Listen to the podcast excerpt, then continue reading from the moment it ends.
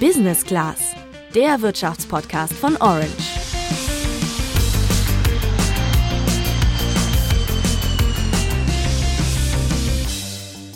Und er sagte keine Panik auf der Titanic. Jetzt trinken wir erstmal einen Rum mit Tee. Das klang ja bei Udo Lindenberg noch so leicht, hat aber auf der Titanic selber auch schon nicht ganz so gut geklappt. Und auch an der Börse läuft es ja gerade eher unentspannt. Weniger Wachstum, weniger super geile, mega turbogetriebene Geldpolitik äh, und der Aktienmarkt bekommt Gegenwind. Das ist jetzt das, was wir jetzt erleben. Das war der Börsenreporter Markus Koch. Er berichtet seit fast 30 Jahren von der Wall Street in New York und hat schon so manchen Crash hautnah miterlebt. Deswegen haben wir auch schon erwartet, dass ihn die Turbulenzen an der Börse gerade erstmal nicht aus der Ruhe bringen. Aber dass er das hier raushaut, hat uns dann schon überrascht. Für mich als Profi, wenn ich wirklich Panik sehe, dann weiß ich, sie ist vor allen Dingen endlich mal da. Warum sich der Experte über Panik bei den Anlegern freut und wie du sie für dich nutzen kannst, klären wir in dieser Folge. Außerdem erfährst du von der Finanzbloggerin Cam Investor, wie du jetzt beim Geldanlegen cool bleibst. Ich bin Juliane. Und ich bin Luca. Juliane, du bist doch voll im Börsengame drin. Wie bist du denn mit deinen Aktien ins Jahr gestartet? Also gestartet bin ich eigentlich ganz gut, nur gerade läuft es halt ziemlich mies. Ich habe jetzt aber nochmal Aktien nachgekauft, weil die amerikanische Notenbank Fed ja wohl bis März die Zinsen nicht erhöht. Ich sag's gleich dazu, wir geben hier keine Anlageempfehlungen, sondern das sind rein meine persönlichen Erfahrungen. Ja, was die Fed mit den Aktienkursen zu tun hat, das klären wir gleich noch. Aber immerhin hast du ja nicht in Kryptowährungen investiert. Der Wert von Bitcoin und Ethereum hat sich ja in den vergangenen Wochen fast halbiert. Aber auch Aktien aus Bereichen wie der Technik oder der Tourismusbranche haben zuletzt ziemlich gelitten. Das fand ich vor allem deswegen spannend, weil ja viele Tech-Aktien bis vor kurzem noch einen Rekord nach dem anderen geknackt haben. Voll, das klingt ja auch erstmal strange. Deswegen wollten wir vom Börsenexperten Markus Koch genauer wissen, was da gerade passiert und was dahinter steckt. Für Markus kehren die Kurse dieses Jahr einfach zu einem normalen Level zurück, nachdem im vergangenen Jahr viele neue Anlegerinnen und Anleger an der Börse eingestiegen sind. Man muss sich darüber im Klaren sein, dass die Pandemie für die Wall Street bullish ist, positiv ist, für das allgemeine Volk natürlich negativ. Aber die Notenbank tut das, was man in der Phase einer Schwäche tun muss. Man stimuliert. Und wenn sehr viel Geld da ist, die Verbraucher sitzen auch auf Bergen von Geld. Was willst du auch sonst machen? Hockst du zu Hause, wirst zugeschmissen mit irgendwelchen Staatsmitteln, kannst es nicht, kannst nicht reisen gehen, du kannst in Restaurants nicht gehen. Also was machst du? Ja, dann machst du halt einen auf Meme-Stock, machst du GameStop, machst du Wall Street Bets oder was weiß ich nicht alles. Also uns ist das Geld aus den Poren gequollen hier durch die Pandemie. So blöd es klingt, aber die Unternehmensgewinne werden ja immer mit dem Vorjahr verglichen.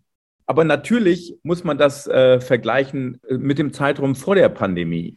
Markus bleibt also erstmal entspannt. Als erfahrener Anleger freut er sich gerade sogar eher, dass jetzt viele Börseneinsteiger wieder aussteigen und ihre Anteile verkaufen, um nicht noch mehr Verlust zu machen. Dadurch wird für ihn der Markt entspannt und es gibt natürlich auch weniger Konkurrenz. Auch das ist natürlich eine persönliche Ansicht. Trotzdem hat die Entwicklung an der Börse im Moment nicht nur wirtschaftliche, sondern auch politische Gründe.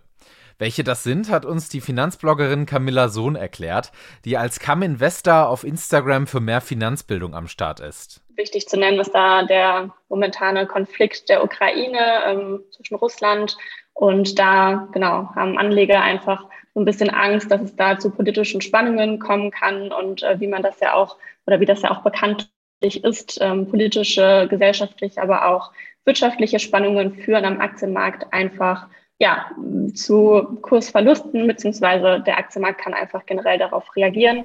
Außerdem spielt für Camilla die US-Notenbank Federal Reserve, kurz FED, eine wichtige Rolle, die wir ja gerade schon kurz erwähnt haben. Am 5. Januar äh, diesen Jahres hat die FED eben auch den Leitzins, also hat bekannt gegeben, ähm, ja, dass der Leitzins ähm, ansteigen soll. Und darauf haben Marktteilnehmer auch sehr ja, nervös reagiert, weil es im Endeffekt doch schneller passiert als gedacht. Und da sind einfach viele, also der Markt ist nervös, Marktteilnehmer sind nervös, wissen nicht so ganz, wie sie damit umgehen sollen. Genau, und äh, dementsprechend sind dann auch die Kurse gefallen. Markus meinte ja eben noch, dass die Fed den Markt in der Krise stimulieren wollte. Und das kann sie machen, indem sie den sogenannten Leitzins niedrig hält. Das ist der Zinssatz, zu dem sich Banken Geld von einer Notenbank wie der Fed oder der Europäischen Zentralbank leihen können. Wie das mit dem Leitzins genau funktioniert, haben wir euch in der Folge vom 3. November 2019 einfach erklärt. Zur aktuellen Lage und der Fed findest du auf unserem Instagram-Channel orange-by-handelsblatt auch einen Post. Den Link gibt's in den Show Notes. Aber gerade wird die Fed für ihre Strategie ja ziemlich kritisiert, oder?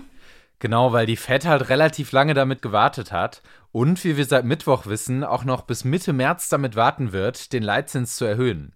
So ein zu niedriger Leitzins sorgt ja tendenziell dafür, dass die Preise auf breiter Front steigen. Und das siehst du ja auch in den USA gerade.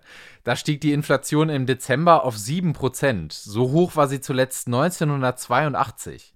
Auch für unseren Wall Street-Experten Markus reagiert die Fed deswegen viel zu spät. Du kannst nicht auf alle Ewigkeiten die Geldschleusen offen lassen drucken ohne Ende. Wir haben ein Wirtschaftswachstum bis zum St. Nimmerleinstag, ne? to the moon. Und die Notenbank macht eine Geldpolitik, die immer noch im Krisenstatus ist.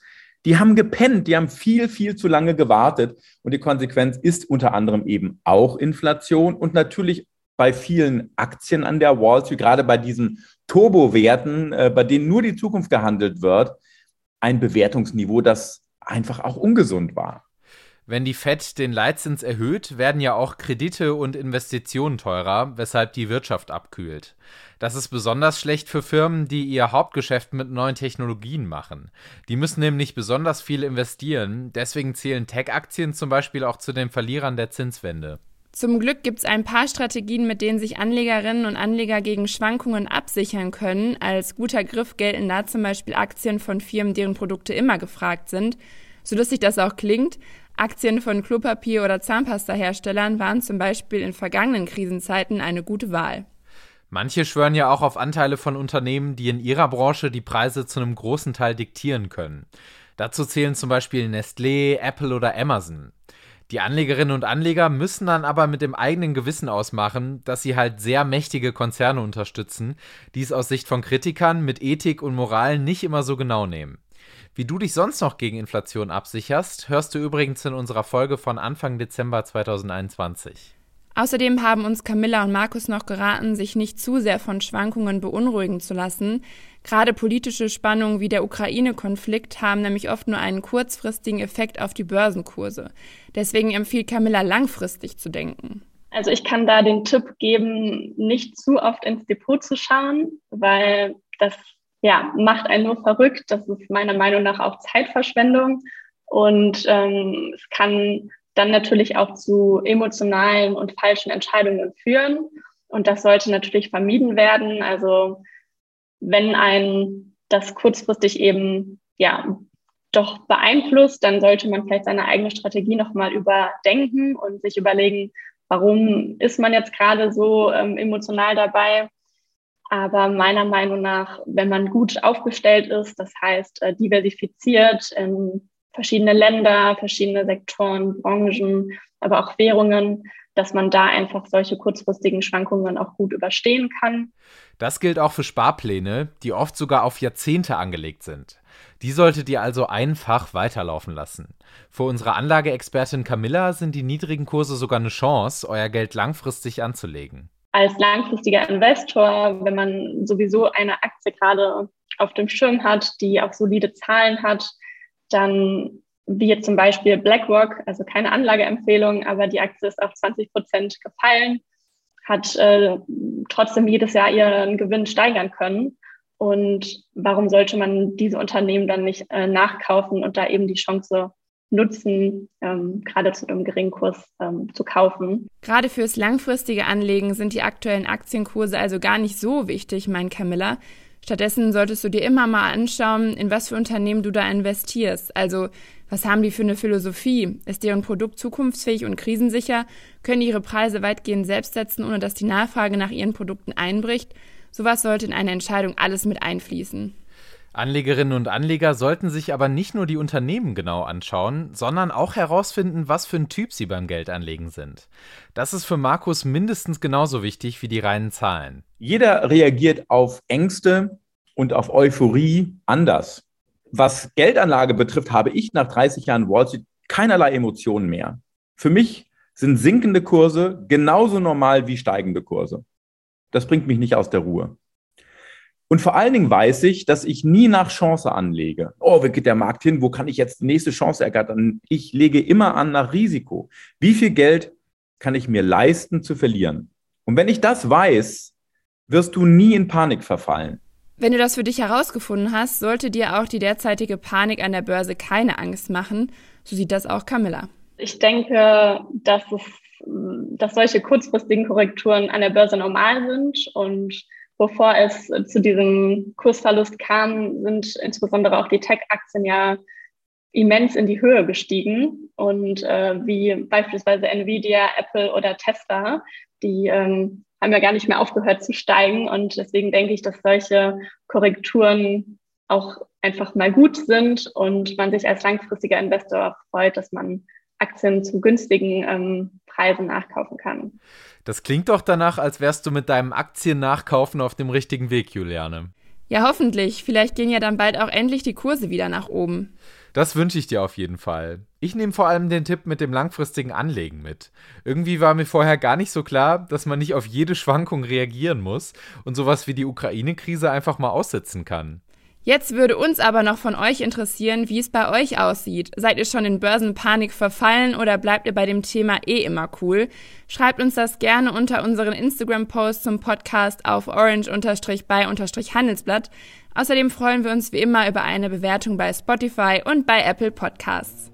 Und wenn du über alle News von der Börse und aus der Politik informiert bleiben willst, dann schau doch mal auf handelsblatt.com vorbei. Da haben wir ein besonderes Vorteilsangebot für ein Handelsblatt-Abo für dich reserviert. Den Link dazu findest du in den Show Notes. Wir hören uns dann in der nächsten Woche wieder. Bis dahin sagen wir Ciao, macht's gut und bleibt gesund. Ciao.